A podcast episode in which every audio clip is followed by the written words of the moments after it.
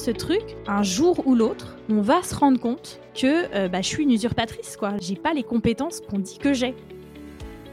À chaque fois qu'il y a une femme qui lance un business, à chaque fois qu'il y a une femme qui évolue dans des sphères de pouvoir, elle pave le chemin pour les prochaines. La confiance en soi, c'est vraiment cette capacité de transformer ses pensées en action.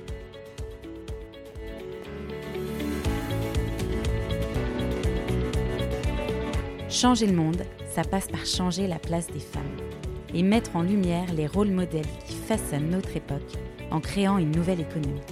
Chaque jour, des femmes incroyables entreprennent et définissent leurs propres règles du jeu. Et je rêvais de comprendre comment elles ont fait. Hello, je suis Delphine, bienvenue sur Powerful, le podcast qui décrypte les meilleures stratégies business de celles qui ont monté leur boîte. Si toi aussi, tu as une idée folle à laquelle personne ne croit à part toi, alors abonne-toi, parce que tu n'es qu'à un pas de changer le monde et qu'on compte bien te filer nos meilleurs conseils pour que tu réussisses.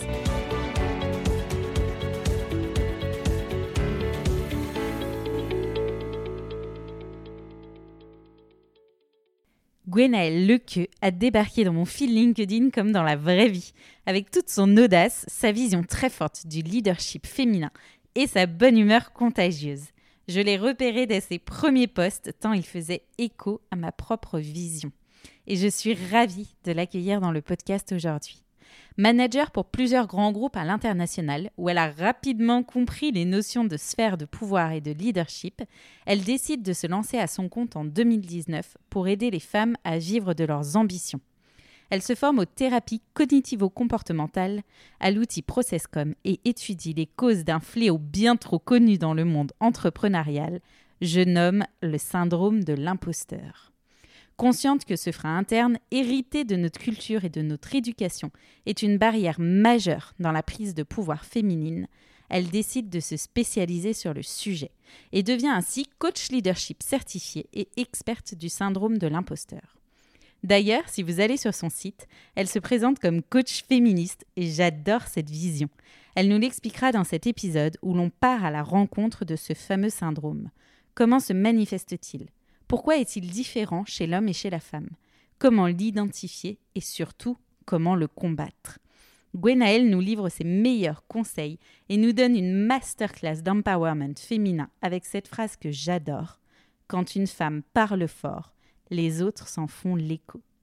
Si vous aimez le podcast, n'hésitez pas à me mettre une note 5 étoiles ou un commentaire sur Apple Podcast et à en parler autour de vous pour lui permettre de perdurer. Belle écoute Hello Gwenaëlle, quel kiff de recevoir une coach en leadership féministe dans ce podcast. Hello Delphine, bah écoute, je suis ravie d'être là. D'ailleurs, est-ce que tu peux nous expliquer ce terme de coaching féministe? Quelle est ta vision derrière? Alors en fait, l'idée euh, derrière euh, ce, branding un peu féministe, c'est que moi je crois profondément en fait que euh, bah, le monde peut bénéficier de plus de femmes au pouvoir. J'ai vraiment envie que les femmes portent leur voix. Et aussi parce que dans mes coachings, je prends en compte toute la partie sociétale en fait. On vit dans une société qui est patriarcale et je prends en compte bah, tous les pièges entre guillemets auxquels les femmes sont confrontées quand elles ont envie de gravir les échelons, quand elles ont envie d'accéder à des postes de pouvoir ou quand elles ont envie de lancer leur euh, leur entreprise. Je perds pas le nord entre guillemets. Je sais que les femmes sont éduquées d'une certaine manière, euh, qui font qu'elles sont beaucoup dans le care, elles sont beaucoup tournées vers vers l'intérieur, vers les sentiments, vers le fait d'être d'être aimable, de ne pas parler trop fort. Euh, enfin, tu vois un petit peu le, le délire. Et donc du coup, euh, je prends aussi en compte le fait que pendant des millénaires, on a été exclu des sphères de pouvoir qui sont euh, bah, la partie euh, politique, euh, religieux, financier, et que finalement, bah, c'est très récent. L'émancipation des femmes est très récente et que bah, on a encore une fois dans, l'inconscient des dizaines et des centaines d'années de comment je pourrais expliquer ça? De fait qu'on était dépendante des hommes et que de ce fait on a développé cette espèce d'instinct de survie d'être bah, d'être gentil, d'être accepté aux yeux des hommes. Et donc du coup, bah, je prends en compte aussi cette partie-là qui est hyper importante. Je suis pas en train de dire aux, femmes, euh, voilà, allez-y, on va y aller. Euh, il y a aussi des choses derrière qu'il faut prendre en compte. Ouais, il y a des choses qu'il faut venir euh, déconstruire. Exactement. Parce que bon, c'est un de mes grands sujets. Moi, je suis très contente de t'avoir aujourd'hui. J'adore. On va en parler plus en détail derrière, mais euh, c'est vrai qu'on a une éducation et c'est un peu euh, le but euh, derrière ce podcast, c'est de se dire, moi, j'ai envie d'aller mettre les femmes en lumière dans la sphère mmh parce qu'aujourd'hui, elles n'y sont pas et elles n'y sont pas parce que bah, on nous a pas éduqués comme ça. Même moi, je le vois encore. ça bouge de plus en plus, mais on est encore une génération où souvent sur les parents, bah, le banquier, il s'adressait euh, au papa. Bah oui. et pas tellement à la maman, finalement. Et pour mmh l'affaire financière de la famille, bah, on l'explique plutôt aux petits garçons et pas aux petites filles. Alors moi, j'ai de la chance, un papa qui voulait toujours tout m'expliquer, mais à l'époque, ça m'intéressait pas du tout. il a dû réussir à planter des graines quand même quelque part. C'est vrai que je le vois beaucoup aujourd'hui, cette partie business, elle nous fait même peur. Et en plus de ça, souvent, on la relie à plein de trucs, genre les mathématiques, alors que ça n'a rien à voir. Mmh et, et, on continue de, de, reproduire un peu des modèles parce que c'est les seuls qu'on connaît finalement. Bien sûr, c'est sûr que quand on a peu de modèles féminins, c'est difficile de s'identifier et de, de s'imaginer aussi réussir vraiment. Donc c'est important justement de les mettre en lumière et, et comme je disais, bah, de comprendre aussi certains freins euh, qui sont euh, bah, qui sont inconscients, qui sont imprégnés, j'ai envie de dire, parce que euh, bah oui, pendant des millénaires, encore une fois, on n'a jamais été convié dans les sphères de pouvoir. On n'a jamais voilà, on n'a jamais participé finalement. Et puis on sent qu'on n'y est toujours pas vraiment convié, hein, d'ailleurs. Pas toujours, non il y a encore un petit peu un petit peu de boulot. Mais du coup c'est l'idée. C'est aussi de paver le chemin j'ai envie de dire. C'est euh, voilà à chaque fois qu'il y a une femme qui lance un business à chaque fois qu'il y a une femme qui évolue dans des sphères de pouvoir elle elle, elle pave le chemin pour euh, pour les prochaines quoi. Le leadership d'ailleurs c'est c'est vraiment un de tes sujets. Et c'est aussi un de mes sujets préférés. Notamment parce qu'on a souvent une vision du leadership. Cette femme un peu charismatique euh, qui prend le pouvoir qui est en tailleur qui a le monde à ses pieds en vrai toi tu le définis comment? Bah, du coup, c'est intéressant parce que j'ai envie de dire la première vision qu'on a du leadership, c'est plutôt celle d'un homme en costume, hyper charismatique. Euh, j'ai en tête un peu le Don Draper, tu vois, dans, Mad Men.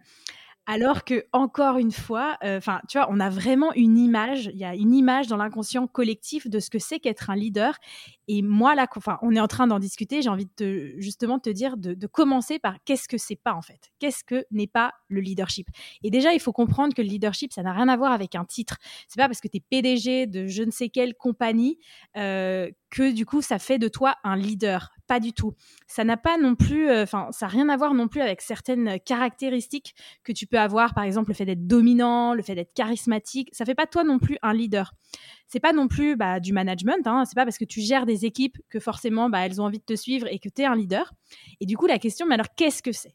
Qu'est-ce que c'est que le leadership? Parce que c'est un mot. Euh, j'ai l'impression qu'il y a plein de gens qui n'ont pas vraiment la définition, qui savent pas exactement ce que c'est. Et du coup, alors, qu'est-ce qu'on peut dire que peut-être être, euh, être un leader, c'est avoir des, followers, c'est avoir des gens qui nous suivent. Mais encore une fois, je pense que c'est pas assez parce que tous les influenceurs de la télé-réalité, dans ce cas-là, euh, seraient, des, seraient des leaders et c'est pas le cas. Euh, on parle aussi de quelqu'un qui est capable de transformer sa vision en réalité oui, mais il manque encore quelque chose, parce que je peux être euh, un très bon jardinier, avoir la belle vision d'un potager pour, euh, pour, euh, pour cet hiver, ça fait pas de moi forcément un leader. Donc, qu'est-ce qu'il y a d'autre? Bah, Le fait de, par exemple, d'avoir cette possibilité de... Il n'y a pas de mot en français, mais de empowered, tu vois, vraiment donner du pouvoir aux autres. Et encore une fois, mais à quelle fin? À quelle fin? Est-ce que tu, tu, donnes du pouvoir aux autres pour devenir hooligan ou pour devenir casseur? Bah, Ça fait pas forcément de toi un leader non plus. Et donc, du coup, il manque encore quelque chose. Est-ce que c'est de l'influence? Oui, tu peux influencer les gens en leur mettant un gun sous, le, sous la tempe. Bah, encore une fois, ça ne fait pas de toi un leader. Et en fait, c'est une définition qui est hyper compliquée, mais finalement, qui est un peu, ça me fait penser à un 4 quarts, tu vois. Il faut vraiment tous ces ingrédients, vraiment, pour définir ce qu'est le leadership. C'est effectivement avoir une vision, c'est avoir de l'influence, c'est cette capacité à motiver, à empower les autres. Et en fait, voilà, comme tous les ingrédients d'un 4 quarts, quand tu réunis tout ça, bah, tu as la définition de ce qu'est le leadership. Et tu vois? J'adore la comparaison du 4 parce qu'en plus, ça marche trop bien. Ça paraît évident comme ça, et en fait, euh, bah, ça l'est pas du tout. Exactement. Et donc, du coup, c'est aussi de, comprendre euh, bah, qu'un leader, voilà, c'est plus non plus euh, cette vision qu'on a du Don Draper. Enfin, on voit des leaders qu'on qui sont pas du tout, euh, enfin, j'ai pas envie de dire charismatiques, mais tu vois, Mère Teresa, Greta Thunberg, on peut les considérer comme des leaders parce qu'elles ont su rassembler des, des, tas de personnes autour d'une cause. Tu vois, et Mère Teresa, elle n'était pas en tailleur. Hein. oui, pour moi, il y a quand même cette idée de venir fédérer des gens autour d'une mission commune. Exactement. Bah oui, on, parlait de cette, euh, du potager, là, la vision qui se transforme en réalité, mais encore une fois, avec d'autres ingrédients qui font que comment tu motives les gens, comment tu les amènes avec toi, comment tu les empowered, tu vois. Il faut les, ingrédients du 4 quarts, quoi. Selon toi, quelles sont les compétences les plus importantes pour développer son leadership? Parce qu'on a souvent euh, tendance à dire qu'il faut qu'on maîtrise euh, son sujet, mais est-ce que c'est vraiment la technique qui prime dans le leadership? Bah justement, moi, avant de parler de compétences, j'ai plutôt envie de parler euh, de certains traits de personnalité qui font que justement, euh, tu es un bon leader, notamment l'empathie, la collaboration, la flexibilité, la patience, la loyauté, la résilience. Et en termes de compétences, je dirais plutôt bah, avoir une bonne communication, savoir gérer les conflits, l'art de savoir motiver et surtout, bah, évidemment, le fait d'avoir cette vision euh, que tu as envie de communiquer et auquel tu as envie que les gens euh, les gens s'associent quoi. Mais moi, je suis, je suis aussi, euh, j'aime beaucoup cette idée qu'un leader, en fait, c'est un multiplier, c'est-à-dire que c'est une personne qui va multiplier les intelligences. C'est quelqu'un qui va t'aider justement, bah, on parlait de empowerment, qui va t'aider justement à te développer, quoi. Il fait grandir les autres. Et quand tu parlais voilà de, compétences techniques, est-ce que c'est plus important euh, bah, je pense que c'est quand même important entre guillemets de savoir de quoi de quoi tu parles. Et Daniel euh, Goldman qui a écrit des bouquins sur euh, sur l'intelligence émotionnelle, il en parle. Il dit que le, leadership c'est 30% de technique et 70% d'intelligence émotionnelle. Donc je pense qu'effectivement maîtriser son sujet c'est quand même important, mais encore une fois, il y a la maîtrise du sujet et puis il y a la maîtrise des autres autour, quoi c'est intéressant ce que tu dis parce que euh, finalement, on est presque plus sur des soft skills mmh que sur euh, de la compétence technique pure et dure. Mmh euh, et nous, les femmes, on est très bonnes sur cette partie soft skills. Exactement. Et on a tendance à croire qu'on va pas être une bonne leader et qu'on n'a pas de leadership parce que justement, on maîtrise pas parfaitement le sujet et qu'on n'est pas une experte de ce sujet-là. Donc pour toutes celles qui nous écoutent, en fait, on s'en fout. non, mais déjà, même c'est très intéressant de parler d'expertise parce que, en vrai, la plupart des gens qui sont experts, ils sont autoproclamés experts. Et en fait, les femmes, elles osent pas s'autoproclamer expertes. Tu vois Donc, il y a vraiment ce truc aussi. Il faut y aller en se disant, bah ouais, je suis experte. Oui, oui, c'est mon sujet de prédilection. Je le maîtrise et je suis une experte. Il y a personne qui va venir te décerner une petite couronne et qui va te dire, voilà, tu es aujourd'hui experte dans ce domaine. tu es adoubée. Tu peux, tu peux de maintenant euh, en parler. Il y a personne qui va venir te dire ça. Ouais, donc il y, a quand même une, façon, enfin, c'est une manière de prendre position. Et donc de mmh se connaître, d'avoir confiance en soi. Euh, et ça, c'est vrai qu'on n'est pas toujours très forte à ce niveau-là. Mmh Notre cerveau ayant souvent tendance à venir euh, nous faire croire qu'on n'est pas à la hauteur. Et ça me permet de basculer sans transition sur ton expertise à toi, d'ailleurs, parce que euh, tu es effectivement coach en leadership, mais tu t'es spécialisé sur le plus gros fléau féminin aujourd'hui. Je nomme le syndrome de l'imposteur. Oh là là là là, mais qu'est-ce qui nous agace celui-là? Alors c'est intéressant qu'on dise qu'il est féminin parce qu'il est aussi masculin, mais c'est vrai qu'on a tendance à l'oublier. Il est aussi masculin, mais je crois que j'avais vu une étude comme quoi il était moins développé euh, chez les hommes que chez les femmes. Ils réagissent pas pareil. Ils réagissent comment? On veut savoir. bah, en gros, euh, les, les, enfin, on va, on va, on va aller en avant, mais les femmes, elles vont avoir tendance justement à, quand elles sont euh, sous pression entre guillemets, qu'elles ont, qu'elles ont la peur justement d'être identifiées comme fraude, elles vont réagir en y allant, euh, enfin, en surtravaillant. Tu vois, elles vont, elles vont vraiment sur, surdévelopper, sur, enfin, surdélivrer, j'ai envie de te dire. Alors que les hommes, au contraire, alors encore une fois, c'est des généralisations. Hein, ça veut pas dire que tout le monde agit comme ça, mais les hommes, du coup, ils vont plutôt rester avec des gens qui sont euh, un petit peu moins compétents qu'eux pour leur donner la sensation que bah, du coup ça va. Et donc, du coup, est-ce que tu peux nous expliquer euh, exactement qu'est-ce que c'est le syndrome de l'imposteur? Parce qu'on se le disait avant de commencer le podcast, on en entend parler tout le temps en entrepreneuriat. On en entend parler aussi, mais je trouve un peu moins quand tu es salarié. À part quand mmh. tu commences effectivement euh, à essayer d'atteindre de nouveaux paliers dans ta carrière et que tu te retrouves un peu par rapport à ce placement de verre ou alors tu n'oses pas les demander. Mais finalement, euh, c'est quoi exactement le syndrome de l'imposteur? Comment ça se manifeste? Bah Alors déjà, on va, pas, on va parler de l'origine finalement. En fait, c'est deux psychologues euh, qui ont découvert ça, qui, appelé, l'ont appelé imposter phenomenon, parce qu'en fait, elles se sont rendues compte que leurs étudiantes, eh bien, elles, doutaient en permanence, elles n'avaient pas la sensation d'être assez compétentes. Et donc, du coup, bah, de ce fait, elles ont mené une étude sur à peu près 150, 150 femmes qui avaient euh, bien réussi dans la vie, qui avaient fait des bonnes études, et elles se sont rendues compte qu'en fait, la majorité de ces femmes, eh bien, elles avaient la sensation de ne pas forcément avoir réussi, ou alors elles attribuaient leur réussite à des facteurs extérieurs. C'est la chance, euh, voilà, et qu'elles avaient une espèce de peur qui était limite viscérale, qu'à un moment ou à un autre, il y, il y avait à avoir quelqu'un qui allait découvrir finalement qu'elles n'étaient pas si compétentes que ça et que bah du coup elles allaient être ouais qu'elles allaient être découvertes quoi et en fait, c'est de là que c'est lié. Et en fait, euh, voilà, c'est pour ça que ça s'est appelé imposter phenomenon, parce que c'est pas vraiment un syndrome, dans le sens où c'est pas quelque chose qui est là, qui est présent tout le temps, tout le temps. En gros, le syndrome de l'imposteur, il est, euh, il est déclenché. Et du coup, il se caractérise par justement cette petite voix à l'intérieur de ta tête que qu'on appelle la critique interne et qui va justement te dire bah voilà t'es pas assez prête t'es pas assez compétente euh, c'est peut-être pas le bon moment pour toi t'as pas fait assez d'études euh, ils vont bien se moquer de toi euh. donc voilà c'est cette petite voix qui vient dans ta tête et qui te fait extrêmement douter et qui te dit que bah voilà t'es pas t'es pas à la hauteur quoi on la déteste cette petite on la déteste, mais en même temps, euh, vraiment, l'idée, c'est que, en fait, cette voix, elle est là juste pour te protéger. Hein. C'est ton cerveau qui te, qui te, qui, a pas envie que tu sortes de ta zone de confort. Il est, il est juste là pour te protéger parce que lui, il a pas envie que tu, tu subisses une humiliation publique, euh, que tu te fasses rejeter. Donc forcément, lui, il est là. Ouh là là, on y va tranquille. Euh, reste bien dans ton coin. On va pas non plus se mettre en danger. On est bien là où on est.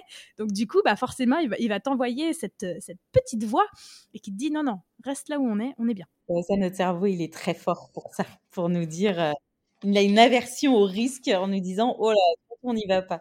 Mais du coup, ce qui est intéressant, c'est que il va aussi te faire adopter un certain type de comportement qui va être lié justement à ces pensées que tu as, qui vont être bah, par exemple la procrastination, qui vont être l'autosabotage, tous ces trucs-là, et qui vont faire que bah, justement tu vas pas te mettre en action vraiment quoi. Ouais, et c'est pour ça qu'on dit souvent que tu as la partie. Euh, enfin, des fois, tu fais toutes les étapes et puis le moment où il faut appuyer sur le bouton, personne n'y va. Ouais, exactement.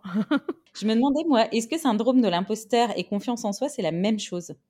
Alors non, c'est pas exactement la même chose. Parce qu'en en fait, la confiance en soi, c'est vraiment cette capacité de transformer ses pensées en action. En fait, confiance, ça vient du latin con fidere, qui veut dire avec foi. Donc en fait, avec foi, c'est vraiment l'idée de se lancer bah, sans savoir vraiment ce qui va, ce qui va arriver. Quoi, j'y vais, j'ai foi, j'ai foi en moi entre guillemets, et du coup j'y vais. Et en fait, là où c'est lié, c'est que bah, quand tu as des pensées négatives comme ça, quand tu as ta petite euh, critique interne qui vient te dire non, c'est pas le moment, n'y va pas, n'y va pas, n'y va pas, bah, du coup elle t'empêche de transformer tes pensées en action. Donc c'est pas la même chose, mais en tout cas c'est lié. Au tout début, tu nous disais que ça venait beaucoup euh, de la société euh, par laquelle on était passé et que euh, on avait presque hérité de cela via des millénaires finalement. Selon toi, le syndrome de l'imposteur, il vient d'où? Est-ce que c'est est-ce que c'est un mix? Est-ce que c'est la société? Est-ce que c'est notre éducation? Il vient de l'éducation, il vient aussi des étiquettes qu'on a posées sur nous quand on était enfant. bah, lui, c'est l'intelligent, lui, c'est le débrouillard, lui, c'est le machin, nanana. Et donc, du coup, ça, ça, vient aussi, c'est venu développer des croyances qu'on a, euh, a sur soi. Et je veux juste aussi euh, faire un, petit ajout pour les femmes. Le cerveau euh, féminin est un petit peu différent du cerveau masculin. Pas en termes de, volume ou d'intelligence ou quoi que ce soit, mais en termes de, chimie. Et en fait, il faut savoir que le cerveau féminin, il y a 30% de neurones en plus qui se déclenchent dans notre cortex préfrontal, qui fait que ça rend l'extinction des pensées beaucoup plus difficile. Donc en fait, quand tu n'arrêtes pas de penser, bah forcément, tu vas plus facilement douter. Donc il y a ça. Il y a aussi euh, une partie qui s'appelle le gyrus singulaire, qui est un tout petit peu plus grande euh, chez la femme que chez l'homme. Et donc cette partie, c'est la partie aide à pondérer euh, les, options. Donc du coup, tu es plus, es plus réfléchi. Et enfin, bah, les femmes, nous, on a plus d'ostrogène. Donc du coup, l'ostrogène, c'est aussi ce qui nous fait rechercher bah, l'harmonie et la sécurité, beaucoup plus que les hommes. Donc déjà, il y a aussi des facteurs internes chez nous qui font qu'on va avoir tendance à plus douter. Mais j'ai envie de dire, c'est un mélange de tout. Encore euh, comme le 4 quarts, quoi. Il y a, il y a, plein d'ingrédients qui font que euh, le, cerveau, le, syndrome de l'imposteur, il va se développer, mais notamment, effectivement, les étiquettes qu'on va te mettre euh, quand tu es, es enfant, quoi. J'adore ce que tu partages. Tu as dû étudier les neurosciences parce que ça me rappelle certains de mes cours. bah, en tout cas, j'ai étudié le, sujet. Ça, euh, je, te, je te le cache pas. et je ne me souviens pas aussi bien que toi euh, des noms. Mais par contre, euh, c'est intéressant quand tu expliques que finalement notre cerveau est plus dans la réflexion et dans la pensée. Parce que moi, c'est une des choses que j'avais appris sur le passage à l'action en neurosciences, c'est qu'en fait, tu as deux façons de fonctionner dans ton cerveau et que si tu restes dans la pensée à te dire ah bah je vais faire ça ce matin, en fait, tant que tu le fais pas et que tu te mets pas en mouvement pour le faire, ton cerveau n'est pas capable de faire le mouvement. Quand l'une partie, une des parties, tu vois, moi je me souviens pas des noms. une partie fonctionne, l'autre ne fonctionne pas. Et donc du coup, le meilleur moyen, si tu te dis ah bah tiens, ce matin je vais aller courir parce que euh, ça serait bien que je fasse du sport, tant que tu te dis, bah tiens, ce matin, je vais aller courir, en fait, il se passera rien et tu seras incapable de courir. Par contre, si tu te dis, je me laisse pas le choix, j'enfile mes baskets et j'y vais, là, une fois que tu es dans l'action, tu vas vraiment courir. Ouais, bah c'est hyper intéressant ce que tu dis parce que je pense que ça fait vraiment écho aussi à, tous ces trucs de visualisation. Quand tu te visualises euh, en train d'atteindre un but, c'est pas ça forcément qui va faire que tu vas atteindre le but, mais par contre la visualisation qui fonctionne vraiment, c'est te visualiser en train de faire des actions. Ouais, et de prévoir, euh, ils en parlent dans les neurosciences aussi, de prévoir les échecs, en fait, pour être capable de que ton cerveau planifie en amont un plan d'action, justement, pour que si tu te retrouves face à cette situation, tu saches comment la dépasser. Ouais, on, appelle, on peut appeler ça un, un, pré-mortem, en fait. Un pré-mortem où, du coup, qu'est-ce, que, qu'est-ce qui peut arriver? Quelles sont les choses les pires qui puissent m'arriver? Et du coup, comment je réagis? Et donc, ça veut dire qu'il faut qu'on trouve un peu des stratégies de compensation. Finalement, nous, les femmes, si on sait qu'on a tendance à être dans la pensée et que ça peut venir, euh, ça peut devenir un point bloquant parce qu'on va rester dedans, du coup, c'est de se dire quelle stratégie de compensation je mets en mmh. place pour esquiver ma phase fonctionner. Ah là là, je sens qu'on va partir dans des sujets hyper intéressants. Parce que justement, ce syndrome, il est malin, il se faufile partout. J'imagine que dans tes accompagnements, tu as dû le voir prendre forme de plein de manières différentes. Est-ce que tu pourrais nous dire comment nous, euh, de notre côté, on pourrait le reconnaître? Bah, Déjà, euh, comme je le disais, en majorité, il y a vraiment ce truc de je me mets des objectifs de performance qui sont euh, limite inatteignables. Quoi. Il y a vraiment ce truc-là, faut que je prouve. Faut que je prouve aux autres que, euh, que moi, je sais y arriver. Il y a aussi le fait de rejeter complètement, euh, limite, les compétences qu'on a et de s'attribuer finalement nos réussites à des facteurs qui sont complètement externes. Ah, bah, c'est parce que j'ai eu de la chance, c'est parce que machin, il m'a aidé. Et donc, du coup, de, de complètement occulter le fait que bah, tu as réussi aussi parce que tu as des compétences pour ça il y a cette manière aussi de, de, refuser les compliments. Ah non, non, non, mais non, non, c'est rien. Euh, de pas les accepter finalement parce que, euh, bah non, pourquoi ils me complimentent en fait euh, Rien à voir. et donc, du coup, aussi, comme je le disais, bah, cette peur intense d'être découverte. quoi. Il y a vraiment ce truc, un jour ou l'autre, on va se rendre compte que bah, je suis une usurpatrice, quoi. J'ai pas les compétences qu'on dit que j'ai. Et donc il y a aussi ce truc de bah voilà, je me sens pas forcément assez intelligente. Il y a le fait de aussi surestimer les autres. Donc du coup, on, leur prête euh, des qualités et des compétences bah, qui ne sont pas forcément, et de sous-estimer soi-même. Donc voilà, il y a quand même pas mal de, petites choses qui font, euh, qui font tilt, qui font que tu peux reconnaître, euh, si, vous avez ceux qui écoutent ce genre de comportement, il y a fort à parier qu'il y a un petit syndrome là au coin dans le coin du cerveau qui est là. Tu avais fait un post hyper intéressant sur LinkedIn, c'est un peu à ce moment-là que moi je t'ai découverte, sur le fait qu'il existe plusieurs personnalités dans le syndrome de l'imposteur. Tu nous les décris? Ouais, alors en fait, moi je les appelle pas forcément des personnalités, je les appelle plus des avatars. Euh, pour moi, c'est en fait, elles correspondent finalement aux archétypes de la croyance que tu crois avoir de la compétence. Et donc, du coup, effectivement, il y en a cinq.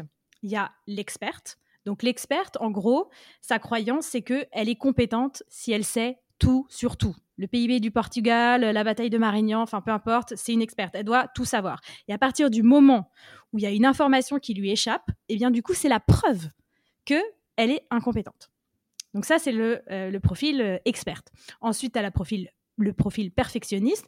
Donc ça, bah voilà, hein, euh, tout doit être parfait. Et, en général, cette personne, c'est du coup, elle attend, elle a des standards tellement élevés que bah, forcément, euh, c'est toujours euh, impossible à, les atteindre. Donc, en gros, elle est réconfortée dans sa croyance qu'elle n'est pas assez compétente parce que du coup, ce qu'elle fait, c'est pas assez parfait. Et donc, du coup, elle attend tellement d'elle, mais elle attend aussi énormément des autres. Non, mais attends, euh, Jean-Marie, c'est pas comme ça qu'on plie les serviettes, tu vois. Enfin, vraiment, tu vois, c'est, c'est ça, ça, frôle vraiment la. C'est risible, quoi. Ensuite, tu as la soliste. Donc, la soliste, elle, elle associe la compétence au fait de tout réussir seule. C'est-à-dire que demander de l'aide, c'est la preuve, effectivement, de son incompétence. Donc, profil soliste. Ensuite, tu as le profil superwoman. Superwoman, c'est vraiment, elle, la capacité à assumer euh, tous les rôles de sa vie à 100%. Donc, super maman, super collègue, super super copine. Et donc, du coup, être à 100% dans tous ces rôles. Et euh, le fait de bah, d'être euh, à 50%, pour elle, effectivement, c'est la preuve du fait de ne pas être compétent. Et ensuite, la génie naturelle. La génie naturelle, eh bien, elle sait faire euh, tout sur tout du premier coup. C'est-à-dire que voilà, je vais jouer une petite une pièce au piano, enfin une et du coup, je dois réussir du premier coup. Il n'y a pas d'apprentissage en fait avec la génie naturelle. C'est qu'elle doit tout savoir du premier coup. Et donc du coup, bah, le fait d'échouer, parce qu'en fait c'est la base hein, de l'apprentissage, d'échouer, eh bien c'est la preuve de son incompétence.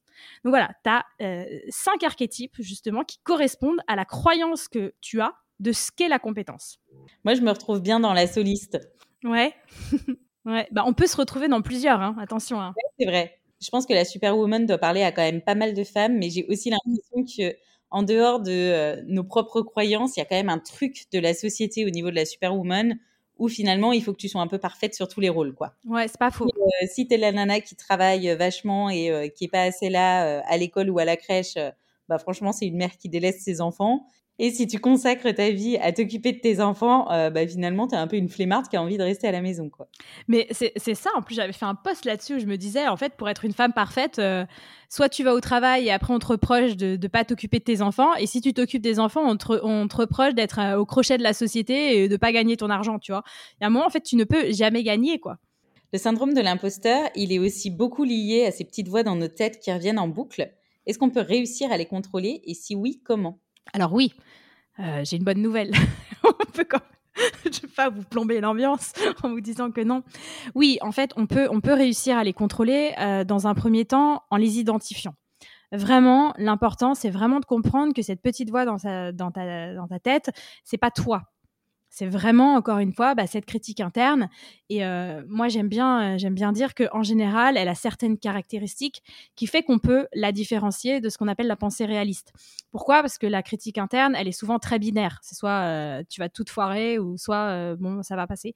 elle est aussi répétitive, tu vois. Elle revient comme un disque rayé en boucle, en boucle. Et du coup, c'est aussi cette voix, elle se concentre souvent sur les problèmes elle va pas poser des questions en disant mais ok est-ce que ça m'est déjà arrivé qu'est-ce qui me fait penser ce genre de choses? Et donc du coup elle va se manifester aussi, enfin, je, parle aussi beaucoup de, plusieurs types de voix. As par exemple la voix, le mind reading, c'est vraiment interpréter ce que les autres vont penser de toi. le fortune telling, penser que savoir en fait prédire ce qui va se passer. Enfin, il y, y a, plein de différentes voix j'aide justement à apprendre à les, à les reconnaître. Mais en tout cas, voilà, clarifier euh, en apprenant vraiment à différencier cette critique interne de la pensée réaliste. Parce que la pensée réaliste, elle pose des questions, tu vois, elle, elle s'interroge, elle est un peu comme Colombo, tu vois. Ah, mais est-ce que ça m'est déjà arrivé ce genre de choses? Est-ce que vraiment, si je parle en public, tout le monde va se moquer de moi? Est-ce que ça m'est déjà arrivé? Enfin, tu vois, elle va vraiment s'interroger. Donc, ça peut être un des moyens finalement de le combattre. Oui, alors c'est effectivement moi euh, dans tous les cas, je travaille énormément sur les pensées. Je fais beaucoup de coaching cognitivo-comportemental parce que moi je pars vraiment du principe que les pensées elles vont construire aussi notre réalité. Et donc du coup, euh, je suis très euh, stoïcienne entre guillemets dans ma, dans ma pratique. J'aime bien parce que Epictète disait disait voilà c'est pas les faits qui nous font mal, mais c'est vraiment l'interprétation qu'on a des faits. Donc en fait, je pars vraiment du principe que voilà il y a un fait qui va déclencher une pensée. La pensée, elle va déclencher une émotion. L'émotion, elle va déclencher un comportement. Le comportement va déclencher un résultat. Et donc, du coup, bah, moi, où je m'attaque, enfin, je m'attaque à la racine, je m'attaque à la pensée. Donc, l'idée, c'est vraiment ça. Et euh, du coup, j'ai développé bah, des outils et surtout euh, une stratégie que j'appelle la stratégie des 4 C pour combattre ce fameux syndrome de l'imposteur. Et en gros, les 4 C, c'est d'abord, c'est clarifier. Clarifier comment j'identifie la pensée, que je comprends que finalement, euh, c'est pas moi, pourquoi elle est là, Ensuite, le deuxième C, c'est compatir, avoir de la compassion pour soi. Euh, arrêter de juger le fait qu'on se, on se fustige, tu vois, enfin, ça, nous arrive, ça nous arrive à toutes. Donc vraiment, ne pas être dans le jugement de soi. Ensuite, le troisième C, c'est choisir. Comment je choisis mon histoire l'histoire que je suis en train de me raconter, tu vois, en challengeant ma pensée et en faisant ce qu'on appelle un espèce de reframing, tu vois, comment je, repositionne finalement la pensée pour qu'elle aille déclencher en moi, en moi une émotion qui soit beaucoup plus euh, joviale, quoi, une, émotion qui soit mieux pour que je puisse me mettre en action. Et enfin, le, le, le quatrième C, c'est créer comment j'expérimente des nouveaux rôles. Par exemple, tu vois, si j'ai un rôle de euh, personne, euh, voilà, je dois savoir tout sur tout, c'est à moi qu'on vient demander les choses parce que j'ai ce profil un peu experte. Comment est-ce que je peux me mettre dans un nouveau rôle et par exemple dans le rôle de celle qui est curieuse, de celle qui va poser des questions? Des fois, je voilà, je les fais devenir des actrices et je dis alors qu'est-ce que ça serait si tu étais euh, si cette personne, si tu étais la personne qui va demander de l'aide, qui si tu étais la personne qui était curieuse, qui va poser des questions? Et j'aime bien aussi le fait de créer son mentor personnel, tu vois. C'est un peu le l'ennemi juré de la critique interne, tu vois, le, le, Batman du, du, Joker, quoi. Je trouve ça hyper intéressant et c'est là où on se rend compte à quel point un point de vue extérieur, en fait, c'est indispensable. Parce que toi, quand tu es coincé, c'est quand même hyper dur d'avoir ce mindset de se dire que ok, là, là, en fait, mon cerveau, il est en train de déconner mmh. me dire que je vais pas y arriver, donc je vais aller challenger cette pensée-là. Et c'est là où, effectivement, quand tu as quelqu'un qui t'accompagne sur ces sujets, il vient te poser des questions où tu te dis, bah oui, effectivement, pourquoi je fais ça? C'est bien aussi de le challenger. Enfin, comme tu dis, moi, j'aime bien. Enfin, j'aime bien dire aux gens prenez un papier un crayon et vomissez vos pensées quoi.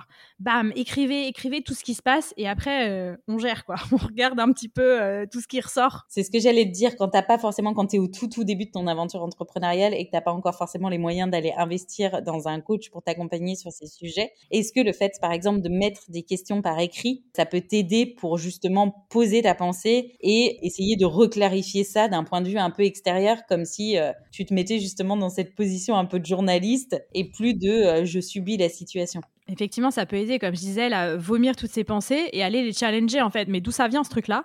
Euh, Est-ce que ça m'est déjà arrivé? Euh, Est-ce que vraiment, si je fais ça, il va se passer ça? C'est quoi les preuves en fait? Notamment bah, quand tu parles d'entrepreneuriat, tu vois, ça peut être bah, cette peur de vendre, cette peur de, s'exposer, tu vois, et du coup de se dire bah en fait, ouais, au pire, je vais poster un truc, je vais pas avoir de réaction, qu'est-ce qui va se passer pour moi? Rien en fait, clairement, tu vois il euh, y a personne, tu vas pas être la risée du village, euh, ton tonton euh, Jacques, il va même pas savoir ce que tu as fait. Enfin, il y a personne en fait qui va savoir ce que tu as fait. Et donc du coup, c'est vraiment d'aller ouais, d'aller interroger, d'aller vraiment au bout et de remettre en cause ces pensées-là. Et tu vois, euh, tu dis, bah oui, c'est vrai que quand on quand on commence, euh, c'est pas euh, toujours facile d'avoir les finances de se faire de se faire accompagner par un coach. Je l'entends bien. Et moi, c'est aussi ce pourquoi, tu vois, j'ai développé un, atelier justement sur sur le syndrome de l'imposteur qui normalement sortira bientôt, mais à un prix petit, tu vois, parce que moi, j'ai aussi envie que, enfin, je j'arrive pas à envisager le fait que on puisse surfacturer, tu vois, des montants complètement rocambolesque juste pour, euh, pour aider les femmes, tu vois. Enfin, je me dis, euh, ça doit être accessible. Ouais, et ça doit être accessible à toutes. Je suis d'accord avec ça. Est-ce que tu penses que toutes les femmes peuvent développer une forme de leadership? Bah, En fait, je pense que c'est pas vraiment la question qu'il faut se poser. La question, c'est est-ce que toutes les femmes en ont envie? Parce que euh, tout le monde n'a pas forcément envie d'être un leader. Je pense que la vraie question, c'est de savoir est-ce que j'ai envie? Est-ce que j'ai envie justement de fédérer des gens autour bah, d'un truc auquel, auquel je crois? Est-ce que c'est vraiment, euh, est-ce que c'est mon truc, tu vois? J'aime beaucoup ta réponse. Ça me permet de d'enchaîner sur autre chose. On entend souvent parler du leadership. En tout cas, à l'époque, moi où j'étais salariée, j'entendais beaucoup euh, ce terme de leadership. Je l'entends beaucoup moins maintenant que je suis dans l'entrepreneuriat. Alors que je trouve que finalement, euh, c'est presque là où, alors c'est peut-être pas vrai, mais j'allais dire qu'il prend le plus d'importance. Pas tellement, mais tu as quand même un côté où, quand tu es à la tête de ta boîte, il y a un moment où il va falloir que tu ailles la porter, où il y a un moment où il va falloir que tu ailles la défendre, euh, soit devant ton banquier, soit devant ton expert comptable, soit tu vas aller chercher des fonds, soit il va falloir que tu ailles démarcher des clients parce qu'au début, tu n'auras pas forcément la possibilité d'engager quelqu'un pour le faire si tu détestes ça. Donc, il faut quand même que tu prennes position pour réussir à construire euh, ta boîte. Quel avantage, toi, tu vois à travailler justement son leadership en tant qu'entrepreneuse? Bah, En fait, déjà, quand tu es entrepreneuse, le but, c'est de convaincre tu vois, convaincre que ton service, ton produit va révolutionner euh, la vie de tes clients. Donc en fait, c'est difficile de convaincre quand déjà tu doutes de toi en permanence. Et moi, je le dis souvent, une personne convaincue est une personne convaincante. Donc déjà, euh, si tu es sans cesse euh, dans des pensées sur toi-même où effectivement t'es pas capable, ça va pas fonctionner, ça me paraît déjà compliqué. Enfin, tu vois, il y a déjà un petit bâton dans les roues, quoi. c'est plus difficile. Mais du coup, effectivement, moi, je pars du principe que bah, développer son leadership, c'est effectivement important quand tu es, es, entrepreneuse. Moi, je le divise. En fait, pour moi, le leadership, il est aussi tridimensionnel. C'est-à-dire que dans un premier temps, comment je gère mon leadership personnel? Comment je gère les doutes? Comment je gère mes pensées? Comment je gère mes émotions? Comment je me gère moi-même? Ça, c'est déjà la première partie. Une fois que tu as validé cette première partie, tu as tout ce qui est leadership relationnel. Comment je gère l'autre? Comment je lui parle? Comment je parle son langage? Parce que du coup, euh, tout le monde ne parle pas la même langue. Enfin, on parle la même langue, mais on parle pas le même langage. Donc du coup, comment je convainc l'autre? Je dis ça parce que, au-delà de ça, moi, je suis aussi formatrice d'un outil qui s'appelle la process communication, qui aide à adapter son, langage entre guillemets, son canal de communication en fonction du profil que tu en face de toi. Et donc du coup, d'actionner les différents leviers de communication euh, de motivation, pardon, en fonction de la personne que tu as en face de toi. Donc voilà, leadership relationnel, deuxième euh, pied du tabouret. Et enfin, le leadership actionnel, avec tout ça, comment je me mets en action? C'est quoi les stratégies que je mets en place pour y aller quoi? J'adore Processcom. Ça m'avait révolutionné ma vie de salarié d'un coup de comprendre euh, bah, qu'en face de moi, la personne, elle fonctionne pas du tout pareil. Et donc, il faut pas que je m'énerve parce que je trouve qu'elle va trop lentement. parce que c'est pas du tout la même manière de travailler en fait. Mmh. Enfin, je trouve que c'est une base qui devrait être mise en place dans tous les services, tellement c'est important et tellement ça éviterait en fait euh, des problématiques internes. Mais du coup, ça, pour moi, c'est un niveau un peu supérieur. Enfin, quand tu es, entrepreneur et quand tu commences vraiment à grossir et que tu te retrouves à gérer de l'humain, à gérer une équipe, pour certaines personnes, c'est hyper compliqué parce que déjà, elles n'ont jamais été habituées à ça. Et notamment, tu vois, tu parlais d'organisation. Mais oui, dans le management, le management, c'est une vraie compétence. Et on en parlait tout à l'heure en disant, bah oui, c'est pas parce que tu es technique que tu sais gérer les gens. Et vraiment, Processcom, pour moi, c'est un outil, mais euh, incroyable pour justement, quand tu es manager, quand tu gères de l'humain, quand tu gères des gens, qui va te permettre justement bah, d'être un, caméléon quoi et t'adapter vraiment euh, vraiment à chaque à chaque profil et en fait tu vois moi ma boîte elle s'appelle Camelion Effect et en fait c'est ça. Camelion c'est le mix entre le caméléon et le et le lion. Vraiment l'adaptabilité et la puissance. Et pour moi c'est ça aussi le, leadership tu vois. C'est cette partie de puissance leadership personnel comment je me comment en me comprenant bah, j'ai plus confiance en moi. Et comment euh, en ayant euh, cette adaptabilité comment je comprends l'autre bah du coup comment je gère aussi mon leadership relationnel quoi est-ce que tu penses, toi, que le personal branding, dont on entend beaucoup parler aujourd'hui, est une forme de leadership? Je te pose la question notamment parce que tu as suivi le bootcamp de la fabuleuse Nina Ramen, qui, elle, prône la prise de pouvoir via l'écriture, comme une prise de pouvoir féminine finalement sur LinkedIn. Et elle y arrive, puisque grâce à elle, on arrive en masse pour ce réseau professionnel euh, pour parler de nos expertises. Quelle est ta vision, toi, par rapport à ça, entre leadership et personal branding? Bah, je pense que c'est lié parce que d'une certaine manière, le, personal branding, il est là aussi pour donner une image forte de toi, euh, montrer que tu es reconnaissable. Donc c'est aussi certaine, d'une certaine manière euh, cette possibilité d'affirmer qui tu es et euh, d'attirer les gens pour ce que tu es, tu vois. Et c'est aussi, bah, oui, c'est, c'est du leadership, quoi. Venez, suivez-moi, suivez ma vision, suivez qui je suis. Dans ce bootcamp, d'ailleurs, vous êtes une team de femmes pour finaliser euh, cet épisode, est-ce que pour toi, le fait de s'entourer de femmes, justement, peut nous aider à développer notre leadership et lutter contre ce syndrome de l'imposteur? Oui, parce que dans un, en fait, le, syndrome de l'imposteur, il fait souvent peur. Tu vois, on a souvent l'impression qu'on est toute seule, qu'on se sent les plus nuls du monde, euh, au fond du lit à pleurer. Et en fait, quand on décide d'en parler dans une safe place, tu vois, avec des femmes autour de nous, on se rend compte qu'en fait, on n'est pas du tout seul, que tout le monde est dans le même bateau finalement. Et donc, du coup, ça lui ça le dédramatise, tu vois? Il y a vraiment ce truc de, poids qui, s'enlève.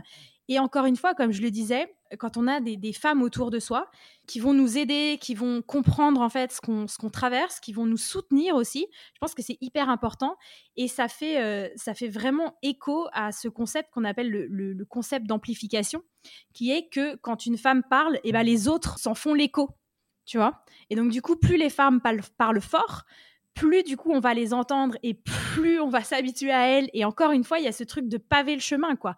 Quand une femme, elle y va, eh ben, elle inspire d'autres à y aller et, euh, c'est génial, quoi. Je pourrais pas être plus d'accord. si on veut te retrouver aujourd'hui, euh, sur quel réseau peut-on te trouver? Où est-ce qu'on peut te poser des questions? Où est-ce qu'on peut suivre tes accompagnements? Eh bien, on peut me retrouver sur LinkedIn. Euh, alors sur Instagram, je vous avoue que j'ai un peu lâché l'affaire. Enfin, j'ai toujours un compte hein, qui s'appelle The Camelion Effect, euh, mais j'ai pas posté depuis euh, depuis pas mal de temps. parce que, bah, encore une fois, ça prend énormément de temps hein, de, créer du contenu et, tout. Donc, euh, pour l'instant, je me, je me, focalise plus sur, sur LinkedIn, mais après, j'exclus pas de revenir, de revenir sur Instagram. Donc, plus sur LinkedIn plus sur LinkedIn. Et est-ce que tu as un site internet Ouais, j'ai un site internet qui s'appelle thecamelioneffect.com. Donc Camelion avec un H, C H, camelioneffect.com. Je le mettrai dans la description. Super. Merci beaucoup Gwenaëlle, c'était passionnant. Bah écoute, merci euh, beaucoup aussi à toi Delphine de m'avoir invité. Franchement, j'ai adoré échanger avec toi. C'est euh, toujours, enfin moi c'est toujours ma cam hein, de, parler euh, de leadership féminin avec avec des femmes. Donc on fera un post LinkedIn sur le sujet si vous avez des questions, si vous avez besoin de creuser certaines parties, n'hésitez pas à venir poser vos questions. À bientôt.